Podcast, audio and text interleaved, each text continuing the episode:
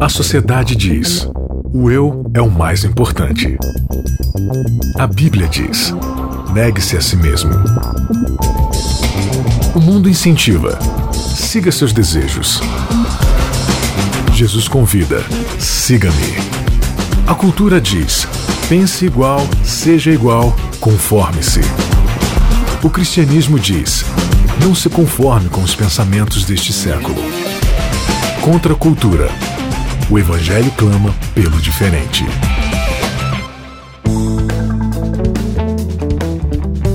Tudo bem? Esse é mais um Contra a Cultura. Que bom que você tá com a gente. A sua companhia sempre é muito agradável. A gente tá lá no podcast, você tá acompanhando a gente através aí do seu smartphone, em qualquer hora, em qualquer lugar. Isso é muito legal. E você também tá escutando através do nosso site, novotempo.com barra Contra a Cultura. Repetindo, novotempo.com barra Contra a Cultura. Lá você encontra todos os episódios anteriores aqui é, dessa série, O Chamado da Igreja. 13 episódios inéditos aí para você estudar a Bíblia de uma maneira diferente. O Contra Cultura Cultura é o podcast oficial do programa Código Aberto da TV Novo Tempo. Você acompanha todas as sextas, sábados aí o programa Código Aberto. E, mais uma vez, repetindo o nosso site para você poder acompanhar a gente, tá bom? novotempo.com barra Cultura. Mas eu nunca estou só. Estamos aqui sempre juntos, a galera do Contra Cultura, começando por ele, Isaac Rezende. Olá, Bianca. Olá, cara amigo ouvinte. Estamos aí na cola do mestre, dando farol pedindo passagem. Oh, Ah, que chique. Eu não quero nem me apresentar, porque eu não tenho frase assim, tipo, enfática, uma coisa Não, mas a sua presença já é o suficiente Já para este enuncia programa. Obrigada, grandiosidade. Bianca, você é muito querida.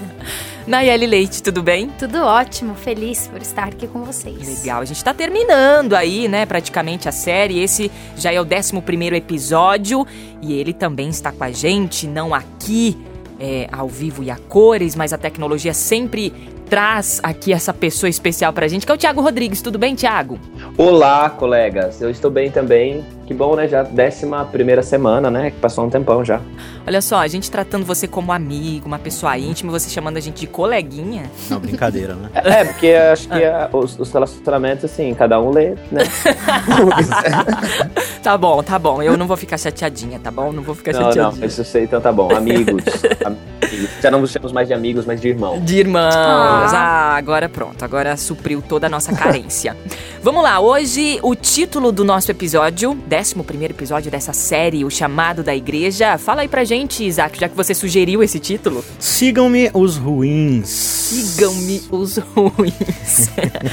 Parafraseando aí, ou até deixando contraditória uma frase do filósofo Chaves. Sigam-me os Chapolin, bons, né? né? É, o, é, o, é o Chapolin. Chapolin. Aquela que acompanha muito, que é super Essa fã, né? Sigam-me os ruins. E pra, pra gente começar, Nai, tem o nosso texto-chave, né?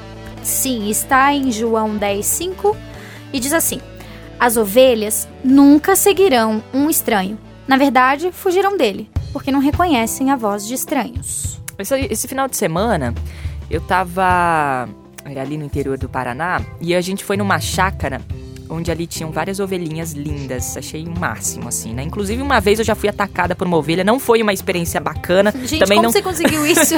Eu fui mexer no filhote. Nossa, eu eu fui- imaginei um filme de terror agora. As ovelhas Eu assassinas. fui, eu fui acariciar o filhotinho dela, ela ficou brava e foi me atacar. Enfim. Ah, mas aí foi tocar em algo de valor, né? Exato, exatamente. Eu que invadi o espaço dela. Mas o que eu achei interessante, ali existiam um pouco mais de 100 ovelhas.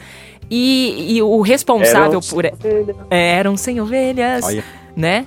É, e aí ele chamou, né? O responsável ali né, pela, por elas chamou. Não é um pastor de ovelhas, mas era o dono das ovelhas ali. Chamou a, a algumas pelo nome. E, a- e ela- e elas vieram. Eu achei isso o máximo. Eu falei, como assim? Tipo, é. Tipo, cachorrinho mesmo? Elas atendem pelo nome e tal. E ele falou: não, elas, ela- elas entendem, é, elas, elas identificam a minha voz. Eu achei isso muito legal. Eu falei, poxa, é, é- é bíblico isso mesmo, né? Legal quando Jesus compara, porque de fato, de fato é isso. É, e eu tô apresentando essa, essa pequena ilustração aqui no começo, porque a lição, né, o nosso guia de estudos para essa semana é, tem por título de que Jesus ordenava: segue-me. uhum. E aí as ovelhas simplesmente seguiam, porque identificavam a voz do pastor. E a gente quer chegar pra um estranho, sendo um estranho, e falar: Ó, você tem que olhar pra Jesus, você tem que seguir Jesus. E a pessoa tá olhando pra você e fala: Quem é você? Eu nunca te vi. Nunca ouvi sua voz? Nunca vi sua avó, o que, que eu vou prestar atenção no que você tá falando? E a gente acha que assim estamos evangelizando. E talvez uma, uma reflexão até um pouco mais profunda que a gente pode desenvolver aí é: será que a gente realmente, quando escuta uma voz, é a voz do pastor? Será que a gente está reconhecendo Uhum. a voz do pastor de fato no mundo pluralizado que é hoje, onde todo mundo tem sua voz? Será que a gente está escutando a voz do pastor de verdade? É, será que é ele que a gente está seguindo? A gente tem essa facilidade? E aí, Tiago? É, nessa questão do discipulado, acho que tem uma coisa interessante, que o método de Cristo, né, que a gente já viu nas últimas lições, tinha tudo aquilo lá e culminava no segue-me. Ah, a gente talvez está tendo uma dificuldade de fa fazer talvez parte desse método ou não usar esse método e querer que as pessoas sigam a Jesus. O, o discipulado, ele parte do processo é das pessoas me seguirem. Elas me, é, Jesus fazia as pessoas fazia com que as pessoas o seguissem. E acho que a gente precisa começar a pensar nisso também, que antes das pessoas seguirem a Jesus, elas vão ter que seguir a gente, né? Que é aquilo que Paulo falou, de ser de meus imitadores como eu sou de Cristo. Tá difícil para vocês entenderem como é que funciona a ideia de seguir a Cristo? Então vai me seguindo. E à medida que vocês forem me seguindo, vocês vão descobrir como é que se segue a Jesus. O que gera maior responsabilidade pra gente Uhum. Era isso que e eu ia faz falar, com que que a resposta. gente seja muito mais criterioso no processo, né? O que é muito difícil porque o meu telhado é de vidro, né? Então eu Sim. fico, eu fico sempre exposto. Eu preciso ter, assim, uma, uma condição de discípulo de Cristo para ter a condição de, de mostrar para as pessoas que elas podem me seguir porque elas vão estar seguindo a Cristo, né? Então é o que você falou, é uma responsabilidade muito grande porque a pessoa vai estar ao meu lado o tempo todo, eu, eu vou fazer amizade com ela, eu vou me tornar como alguém muito confiante, né? É uma pessoa que vai estar na minha casa, eu vou estar na casa dela, a gente vai sair junto e aí ela vai me observar fora do círculo religioso, digamos assim, né? E aí que tipo de pessoa eu sou? Eu sou de fato um discípulo do mestre? Né? Ou eu sou simplesmente um religioso aos finais de semana? Agora, o, o que, o que de fato significa é, seguir a Jesus? Tem, eu tenho que fazer alguma coisa pra ser seguidor de Jesus, pra ser discípulo de Jesus? Como é que funciona isso? Sim, é. Jesus ele dá uma declaração muito importante a respeito do discipulado, né? Que é uma coisa que a gente vem falando aqui desde o primeiro episódio, antes ainda dessa série, né? Desde o primeiro episódio mesmo. Ele vai dizer: se alguém quiser me seguir, se alguém quiser vir após mim, negue-se a si mesmo, toma sua cruz e aí me siga. Então você tem um processo aí, você precisa negar a sua própria vontade. Porque a nossa vontade, ela sempre vai ser de fazer aquilo que nos beneficia, de correr atrás dos nossos próprios interesses, de ser a autopreservação, né? De salvar o próprio eu. Jesus tá falando assim, olha, para me seguir você tem que abrir mão de você mesmo. E aí você precisa tomar sua cruz. E a gente, a gente compara a cruz que a gente precisa carregar geralmente com outras coisas, né? Minha sogra, meu pai, minha esposa, aquela chata, né? A menina que senta do meu lado ali no trabalho, a tal da Nayeli, é a cruz que eu tenho que carregar chato, é. né? Mas ali Jesus tá falando assim, não, a cruz, quem tá na cruz é você mesmo. Você tem que negar a você mesmo, você tem que se crucificar para poder me seguir. Por quê? Porque Jesus ele vai, ele vai viver um, um estilo de vida que você observa do início ao fim nos evangelhos, que é o de negação pessoal. Né? É o de seja feita a tua vontade, não a minha, o tempo todo. E para morrer, se preciso for. No caso dele, precisava, né? No nosso caso, é se preciso for. Então a gente precisa morrer pro eu, porque ao seguir o mestre, ele vai conduzir a gente por caminhos que o eu não pode passar, né? Então ele vai falar, ó, vai naquele lugar. E aí, ah não, não tô disposto a ir lá porque eu posso me perder. Jesus tá falando assim, olha, se você tentar se salvar, filho, você, você vai se perder. Já era. Entendeu? Agora, se você for se perder por minha causa, aí você vai ganhar. Né? Então a gente precisa ir aos lugares onde Cristo está nos chamando, onde Cristo. Não nos chamando assim, de lá, né? Ele está lá nos chamando para ir lá. E a gente não vai, por quê? Porque o nosso eu é mais interessante. É, tem uma, uma história é, na Bíblia, que é aquela, aquele episódio em que Cristo tem o diálogo com Pedro, que se encontra lá em João 21, versículo 15 e 16, né? Depois é, de terem é, comido, é, Jesus estava na praia com os discípulos. É um episódio que, que é posterior àquele da praia, onde os, os- eles estavam pescando no mar. E Jesus joga a rede do lado direito, eles pegam um monte de peixes e tal, identificam que Jesus está à margem do- do- do- da praia. Aí estão comendo Depois nesse da momento. crucificação, depois da ressurreição. já. Exatamente, Jesus já tava, eh, já tinha ressurgido. Daí eh, Jesus pergunta pra Pedro, né? Pedro, tu me amas? Aí eh, Pedro diz, sim, senhor, claro que eu te amo, né? Então Jesus responde, apacenta os meus cordeiros, apacenta as minhas ovelhas. Aí Jesus pergunta a segunda vez, Pedro, tu me amas? Claro, senhor, eu te amo. Aí pergunta a terceira vez, Pedro, tu me amas? Então vá e eh, apacenta, pastoreia as minhas ovelhas. O que eu achei interessante aqui é que Jesus está fazendo um chamado, então vem e pastoreia as minhas ovelhas. Sim. Assim como eu pastorei vocês, vocês precisam pastorear as ovelhas. Mas o que é que você precisa, Pedro, para ser um pastor? Me amar. Uhum. Ponto. Ah, você não precisa é, de, de- de muitas coisas e fazer muitas coisas e. Não, não. me ama. Se Sim. você me ama, então você está apto para ser um pastor de ovelhas. Então acho que esse, esse ponto de amar a Jesus, ele é o, o start é, é, Pra tudo, pra né? tudo, né? Pra tudo. Fala, Thiago. E uma coisa interessante é pensar assim que ah, eu sou pastor, beleza. Mas a gente dá, um- a, a gente, o pastor de fato, o, o bom pastor de fato é Cristo, né? Ele falou, né? Eu sou o bom pastor, né? Então a gente tem essa coisa de pensar e às vezes da figura do pastor, mas quando a gente pensa nessa conversa de Jesus com Pedro, o pastoreio é um chamado para todo mundo. Uhum. Todos aqueles que amam a Jesus vão se tornar pastores. É o que o próprio Paulo vai falar do sacerdócio de todos os crentes. Ah, a gente, ah, pela nossa cultura católica e tudo mais, a gente tornou, até mesmo na igreja adventista e em outras igrejas, a gente construiu um clero onde a gente tem pastores, bispos, sacerdotes tudo mais que são responsáveis por pastorear uma igreja. E a gente esquece que o pastoreio não é responsabilidade de uma pessoa, o pastoreio é responsabilidade de todos. Todos são pastores, todos são sacerdotes, todos são cuidadores. Todos aqueles que amam a Jesus recebem automaticamente a obrigação, a responsabilidade de apacentar as ovelhas de Cristo. Tá. E o que, que é apacentar as ovelhas de Cristo? É, pensando naquela coisa do, do próprio Jesus falando, né, deles conhecem a minha voz e tal, é entrar num relacionamento com essas, com essas ovelhas de, de tal maneira que exista aquilo que a gente já falou, né, a compaixão, a empatia, o cuidado e tudo mais, para que se crie um, um ambiente onde essas, pessoas, onde essas pessoas, onde essas ovelhas entendam e, e passem pelo mesmo processo que eu passei. O que Pedro estava sendo chamado é para viver um cuidado com as pessoas para que elas vivessem o mesmo processo que ele viveu, de chegar a amar a Jesus e cuidar de outros, e outros vão fazer esse mesmo processo para que amem a Jesus e cuidem de outros. E é interessante isso daí porque, assim, a gente pode. eh, Como a gente tá tão acostumado com o paradigma religioso, né? Quando fala em ser pastor, a gente já imagina, como o Thiago falou, o ministro da igreja. Então, eu- qual vai ser minha, minha reação natural? Pra que, que eu vou ser pastor se minha igreja já tem um pastor? Estudou pra isso? Sim, tudo mais. Agora, é o seguinte, você não vive só nessa comunidade, né? Você tem um trabalho, você tem uma vizinhança. Você é o pastor da sua vizinhança? Você é o cara que ministra as necessidades da sua vizinhança? No seu trabalho, ali, seus colegas, eles te reconhecem como uma liderança positiva, entendeu? Então, o método de Jesus que a gente já veio estudando aqui nesses episódios, né? Jesus se misturava com as pessoas, ou seja, aonde ele estava, ele ia até as pessoas, né? Ele é, ministrava o bem delas, atendia suas necessidades, as ouvia, conquistava sua confiança e aí ele dizia: siga-me. Então, assim, no meu trabalho, eu tenho a confiança das pessoas, eu estou misturado com elas, eu atendo as necessidades delas, eu as escuto, eu sou o pastor delas. Então, quando chegar um momento que eu falar assim: olha, vem comigo aqui, elas estão dispostas aí? Elas estão dispostas a reconhecer a minha voz de pastoreio? Então, é, a gente precisa refletir nisso, porque a gente coloca toda a nossa carga religiosa no que a gente faz duas, três horinhas no final de semana. E, Sendo e que- o- Sim. Pode, desculpa, pode complementar. Não, é, sendo, sendo que a vida, ela é muito mais do que isso, né? É, e eu penso que nessa coisa de, de- de- desse relacionamento que a gente está falando, é uma coisa importante o seguinte: quando Jesus fala deles conhecerem a voz, assim, não é simplesmente, ah, a gente, eu, a gente tá, as pessoas estão nos ouvindo aqui, a gente não precisa mais falar um nome um do outro, as pessoas reconhecem quando é a Bianca que está falando, quando é a Naeli, quando é a Isaac, quando sou eu. Mas esse reconhecer a voz de Cristo tem a ver com eu reconheço a voz que me cuida, eu reconheço a Uhum. voz e reconheço que essa é a voz do pastor. Esse processo não é um processo apenas de eu emitir informações que as pessoas vão me reconhecer como, como crente, como adventista, como cristão dessa daquela religião. Eu, a gente às vezes tem essa ideia de que a gente vai falar coisas, as pessoas vão nos reconhecer como alguém que é de uma religião. E o reconhecer a voz é reconhecer a voz de alguém que cuida de mim.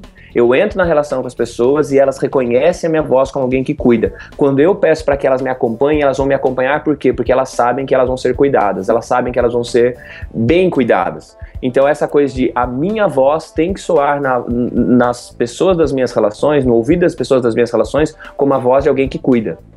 Agora, é, o Isaac falou uma coisa aqui no começo do episódio, é, falando, nossa, como reconhecer a voz em meio a tantas vozes? Hoje todo mundo tem uma opinião, hoje todo mundo sabe de tudo, com, essa, com esse acesso fácil às informações, todo mundo é especialista em algo.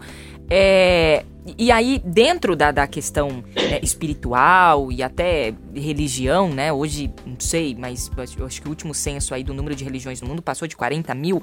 Ou seja, todo mundo tem alguma coisa pra falar e aí as pessoas vão seguindo, né? As interpretações e tal, influências da- dos líderes, pessoas influentes, né? É, como identificar, de fato, assim, de maneira prática, é, essa voz? Né, a, a- verdade e tal, o que que é a verdade, não é, o que que eu posso seguir. Tem gente que fala assim, não, Jesus falou comigo hoje, ouvi uma voz. e tal, não sei o que, tarará. Aí, mas será que essa é a voz de Deus? Será que essa não é a voz de Deus? Será que isso é, é, é realmente uma mensagem de Deus para mim? Será que não é? Aí a galera fica meio perdida, assim, né? Como é que a gente pode identificar se é ou não é a voz de Deus? Eu acho que começa com o fato de que você precisa conhecê-lo para distingui-lo no meio das outras vozes, né? A ovelha, como, como a gente já viu na ilustração, né? A ovelha ela passa a vida inteira com, o seu pastor. Então ela consegue escutar no meio de qualquer barulho. Agora, de fato, eu, eu passo o tempo com Deus, assim, eu, minha vida está aos pés de Cristo, eu estudo a sua palavra. E, de novo, a gente volta para o método de Cristo. Cristo, ele tá o tempo todo, olha, ele se mistura com a gente, ele ministra as nossas necessidades, ele cuida da gente, ele nos escuta, ele se torna conhecível a nós e a gente passa tempo com ele. A gente busca conhecê-lo. Então, assim, a gente quer muitas vezes conhecer a um Deus através de uma, de uma mensagem de 30 minutos no final de semana.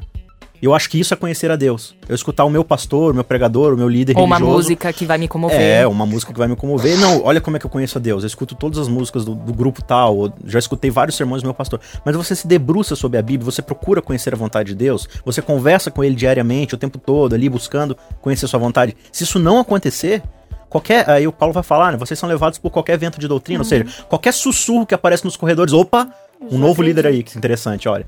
Vamos ouvir esse cara aí que ele é interessante. Mas peraí, às vezes o cara tá falando coisas que são completamente contrárias à palavra de Deus né? Então, mas ele se arroga de ser alguém que é um mensageiro de Deus. Então você compara a mensagem dele com o que está sendo dito. Você compara o que seu pastor fala sábado de manhã, domingo à noite, não sei. Você compara com o que está escrito na Bíblia. Você estuda pessoalmente, fala Deus, é essa mesma tua vontade para minha vida. Se a gente não fizer isso, a gente vai escutar qualquer tipo de voz. É o que eu falei semana passada é, na, na semana jovem que teve na TV. Eu falei várias vezes. A gente precisa ser consciente. Então a gente precisa se questionar, em vez de apontar o dedo para o outro e questionar a outra pessoa, seja lá o que ela está fazendo de errado, é olhar para mim todo dia. Eu preciso questionar o que, que eu preciso fazer. É, como que eu preciso tratar melhor tal pessoa? Tal coisa que eu fiz não foi bom. Eu preciso que Deus me ajude a fazer diferente. Eu preciso buscar mais. A gente é muito superficial. Te gosta dessa coisa. Eu acho que a sociedade, o estilo de vida que a gente leva, também promove a superficialidade.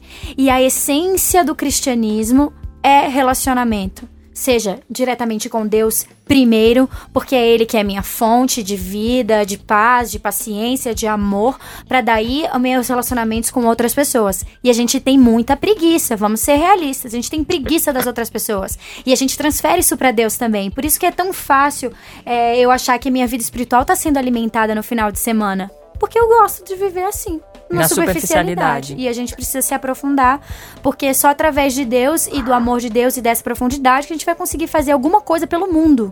É. Por alguém. Num, numa conversa esse final de semana ainda, com, com a família e tal, é, uma pessoa falou assim: ah, é muito difícil é, seguir as coisas da Bíblia e seguir os ensinamentos de Jesus. Eu acho muito difícil. É, é um, é, chega a ser, por vezes, um fardo para mim. E quando ela falou isso, eu falei: opa, mas não é o que Jesus fala lá, né? O que meu o fardo, é o que? É leve. Então, uhum. peraí, então você tá fora do propósito. Eu falei, não, mas seguir a Jesus, seguir os seus ensinamentos é leve. Por quê? Porque você não precisa fazer nada. Você não precisa fazer absolutamente nada. Precisa buscar a Deus. Fim. É que, na verdade, a gente confunde o fardo de Jesus com o nosso, né? Então, uhum. na verdade, por que, que o fardo de Jesus se torna pesado? Porque eu tô tentando carregar o dele e o meu ao mesmo tempo. Né? E ele tá falando assim, carrega o meu. E aí eu quero levar o meu eu junto, que é o que eu já falei, né?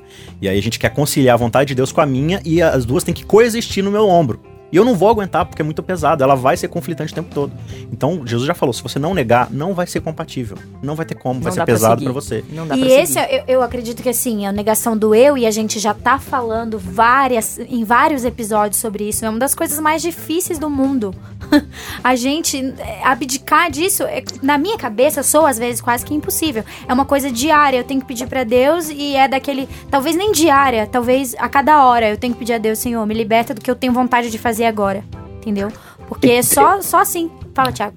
Não, tem uma, uma noção importante no, no discipulado, que na verdade é vital para a compreensão do discipulado, que é a, a, a, compreensão de que o discipulado é um processo. Uhum. Uh, a negação do eu, ela, ela se dá num processo. Uhum. Eu vou negando o eu, eu vou sendo confrontado com características, com aspectos do quem eu sou que não, não são, não estão de acordo com o grande eu sou. Uhum. Então eu vou, eu vou vivendo um processo. Eu penso no seguinte, que às vezes para algumas pessoas é muito pesado também, porque as pessoas não querem ver o processo, elas querem ligar Chegar e desligar uma chave. Colocar a moedinha e, por... escolher o sabor do refri. E já era, e acabou, tá feito e é isso aqui.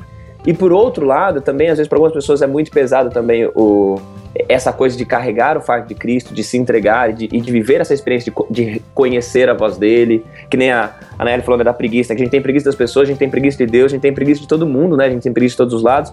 Que também tem a ver não a, a, com essa questão do processo, como eu falei, mas também tem a ver às vezes um pouquinho com com o fato de que no processo a gente fica olhando para aquilo que está diante de nós, lá na frente. Ah, eu preciso chegar lá, eu ainda preciso fazer isso, eu ainda preciso abandonar aquilo. E às vezes tem essa coisa, até mesmo como pregação, né? Olha, você tem que chegar nesse nível, você tem que ser isso, tem que ser uhum, aquilo. Uhum. Quando na verdade o grande negócio é, é um processo que é vivido dia após dia. O que eu posso viver hoje?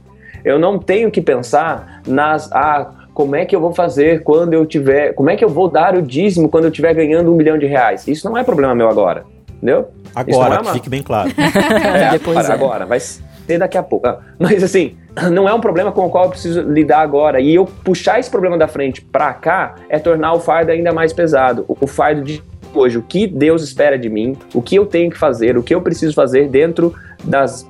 O, o, que, o que é o negar o eu hoje? Uhum. E aí viver essa negação um dia de cada vez. Às vezes a gente tá falando de fardo, às vezes a gente passa, às vezes não, muitas vezes, não todas as vezes, a gente é, repassa esse fardo para as pessoas. Por quê? Porque a nossa vida já é pesada, você já tá com aquele cristianismo assim, enfadonho, e aí passa isso pro outro, do tipo, ó, você tem que fazer isso, ó, isso aí que você tá vestindo tá estranho, ó, isso aí que você tá fazendo, isso é o quê, ó, ah. e assim, a pessoa, nossa, meu, que coisa, né? Mas tá bom, vamos lá, porque senão não vou ser salvo, né? Então vamos lá. E a gente passa o fardo para as pessoas e a gente acaba forçando essas pessoas a entrarem ali no rebanho, mas assim, por obrigação. A gente acaba interpretando é, é, é, erroneamente o evangelho, né? O amor, o discipulado. E a gente passa isso pro outro, né?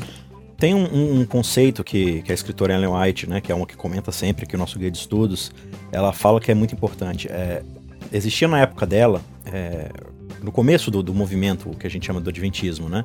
Existia é, um, um, lance de que as pessoas elas estavam aprendendo novas verdades na Bíblia, estavam descobrindo novas coisas, e aí elas ficavam muito empolgadas com essas verdades, e elas queriam sair em cada vilarejo, cada município para poder testemunhar e contar disso. Só que quando elas chegavam lá, elas encontravam resistência. Por quê? Você vai chegar com um novo paradigma na cabeça das pessoas, você vai ter uma reação contrária. Só que ao invés de, de buscar conhecê-las, né, de, de, seguir esse método de Cristo, eles começavam a criar debates em praça pública e humilhar as pessoas com a verdade, no sentido de, olha, você tá errado, você vai pro inferno, assim, assim, assim. E isso gerou na gente, hoje no cristianismo moderno, uma herança muito negativa, que é o de tentar converter as pessoas na base do convencimento. Uhum. Tem até essa frase que a gente usa, né? Fulano de tal foi convencido, não foi convertido. Uhum. Por quê? Você acha que pela sua lógica você transforma o caráter de uma pessoa. E não é assim que funciona, né? É por isso que o método de Cristo ele precisa ser o único que a gente em, emprega, né? Porque se você não é, mostra para a pessoa que você está genuinamente preocupado com ela, você quer sua salvação, né? E como o Thiago falou, é um processo que eu estou, por exemplo, Paulo vai dizer o, o tempo todo o que eu quero fazer, né? Isso eu não faço, mas eu faço aquilo que eu não quero fazer, que é o mal. Né, quem vai me livrar do corpo dessa morte? Pa Paulo ele vai fazer isso até o fim da sua vida, brigando o tempo todo. Com eu. Sim, com o próprio eu. E eu tô nessa luta também. Mas o que? Eu quero mostrar para as pessoas que eu sou diferente, que eu, que eu vivo uma vida acima de qualquer repreensão. Né? E, e, você vê no ministério de Jesus esse problema muito grande. Jesus ele chega, e aí por que o título desse episódio? Jesus ele chega e quem é que tinha que seguir eles? Os ruins. O fariseu. Não, quem é que tinha que seguir ele de cara, assim, os quando ele chegasse? Primeiro. O fariseu, o mestre da lei, os escribas, uhum. os estudiosos. Mas não, quem é que começa a seguir Jesus? Prostituta, cobrador de uhum, imposto, uhum. ladrão, vagabundo, glutão, é, safado. Ele chama os ruins para segui-lo, né? Ele chama todo mundo, na verdade, Bianca. Ele chama todo mundo, mas quem é a ovelha que escuta a voz e reconhece a voz do pastor? São os ruins. Não são os bons, os, abre aspas aqui, Exatamente. os bons. Por quê? Porque ruins todos somos, né? Porque o cara já, já se achava no final do processo, ele já se achava melhor do que todo mundo. E você vê que era o cara que ele ia acabando não tinha relevância na sociedade, como a gente comentou episódios atrás, né? Ele não era sal, ou era um sal que não, não salgava, que ficava guardado lá, enfim.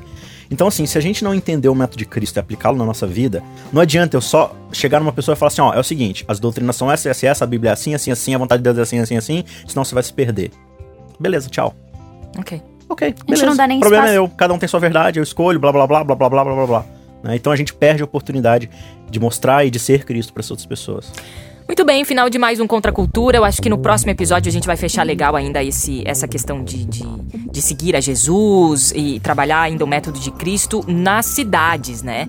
É, vai ser muito legal porque eu acho que vai fechar bastante coisa ainda dessa, desse episódio. Então você tá mais do que convidado a participar semana que vem aqui com a gente de mais um episódio do Contra a Cultura. E é claro, é, vamos fechar com chave de ouro aqui com uma leitura, é isso? A nossa leitora oficial, Nayeli Leite, é com Não. você. Na verdade, assim, o nosso guia de estudos fala isso. E baseado também em tudo que a gente falou aqui, o mais forte argumento em favor do evangelho é um cristão que sabe amar e é amável. Então, muitas vezes a gente se vê numa situação em que, ah, não sei pregar, não sei isso, não sei aquilo. Se eu busco a Deus e Ele é a fonte do amor e eu sou amável, eu não preciso fazer muita força. Chega a ser natural que eu vou, eu vou, eu vou acabar mostrando que Deus é. A é essência. amor. Exatamente. Isso é estabeleça que sois meus discípulos, se tiverem argumentos irrefutáveis. Co- Só que não, que não é isso que tá escrito. Isaac, até semana que vem. Até! Nai, até semana que vem. Até! Tiago, a gente se vê semana que vem. Semana que vem estamos juntos. Então tá bom. Novotempo.com barra Contra a Cultura, você pode seguir a gente lá, escutar todos os episódios e compartilhar quantas vezes você quiser, tá bom? Na semana que vem, a gente volta com mais um episódio inédito. Até lá. Contra a cultura. O evangelho clama pelo diferente.